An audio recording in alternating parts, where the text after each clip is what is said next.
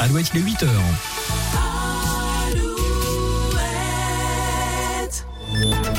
Alouette, les infos.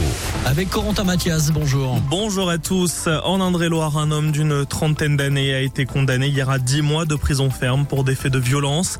En décembre dernier, l'homme s'était rendu dans une agence France Travail, anciennement pour l'emploi à Saint-Pierre-des-Corps, énervé après avoir été radié du système parce qu'il avait manqué un rendez-vous. Sous l'effet de la colère, il avait pris et jeté un ordinateur, blessant une employée. Il avait été menaçant et avait sorti un couteau avant de prendre la fuite. Il avait ensuite été interpellé à son domicile près de Tours. En Loire-Atlantique, trois personnes ont été interpellées cette semaine. Un couple a été arrêté à Rosé. L'homme du couple est accusé d'avoir commis des dizaines de vols dans des maisons à Saint-Herblain, mais aussi à Sainte-Luce ou encore à Toiré-sur-Loire, selon Presse Océan.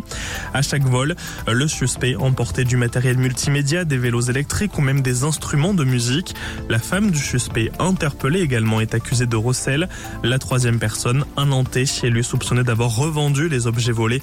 À plus de 20 000 euros ont été retrouvés.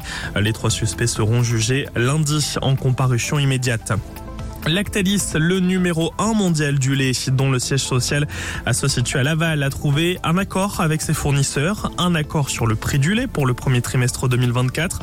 Ainsi, ce dernier a été fixé pour les trois premiers mois de l'année à 425 euros les 1000 litres. C'est 5 euros de plus que la dernière proposition de l'industriel. Dans la Vienne, rappelons qu'un arrêté anti-rêve parti a été pris par la préfecture en raison d'informations diffusées sur les réseaux sociaux. Des informations qui laisseraient penser qu'un rassemblement festif de type parti donc pourrait réunir ce week-end des milliers de personnes dans le département.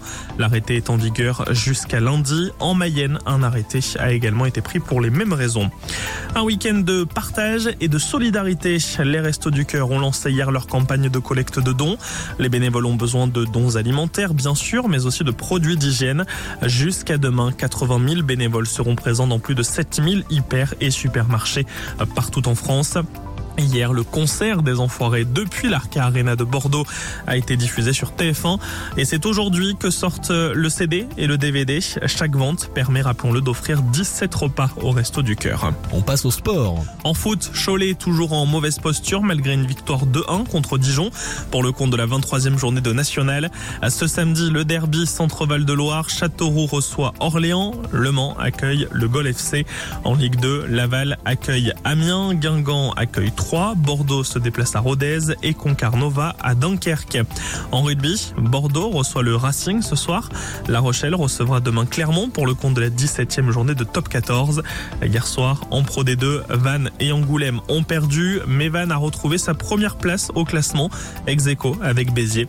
Et puis il y avait aussi du handball avec la 19e journée de Star League et les victoires de Cesson-Rennes et de Nantes. 8h03, la météo. La météo Alouette avec météowest.fr. Les averses ce samedi vont principalement se concentrer sur la Nouvelle-Aquitaine avant de s'étendre